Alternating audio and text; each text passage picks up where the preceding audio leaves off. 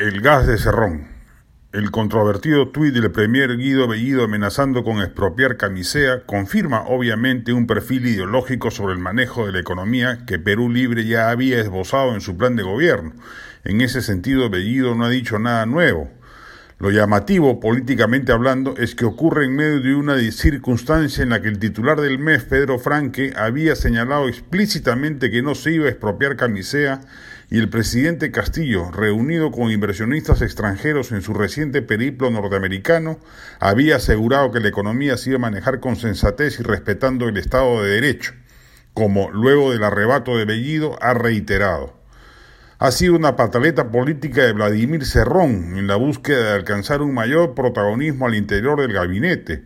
La verdad es que solo tiene tres ministros, Bellido, el de Ambiente Rubén Ramírez y Dina Boluarte, pero quien viene mostrando crecientemente rasgos de independencia que la apartan del sector de origen serronista.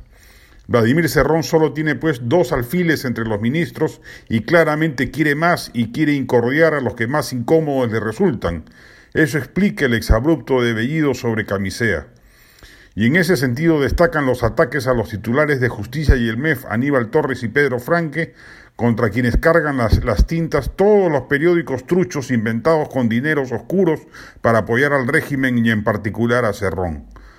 No es casual que en la última encuesta del IEP aparezca Bellido con un nivel de desaprobación de 58% y de aprobación de apenas 33% mientras que los ministros no serronistas lo superan.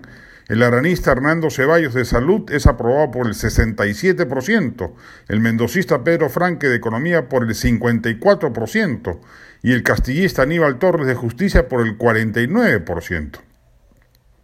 Finalmente caben algunas precisiones económicas. Camisea ya paga casi el 65% en impuestos. No es verdad que se lleve todo el inversionista privado. El Estado recibe ingentes recursos gracias al proyecto. Expropiarlo, dicho sea de paso, costaría alrededor de 30 mil millones de dólares que el Estado peruano, por exigencia constitucional, debería pagar antes de expropiar.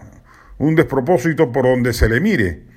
Y además, el modelo ecuatoriano boliviano en el que parece inspirarse Cerrón ha sido un fracaso absoluto.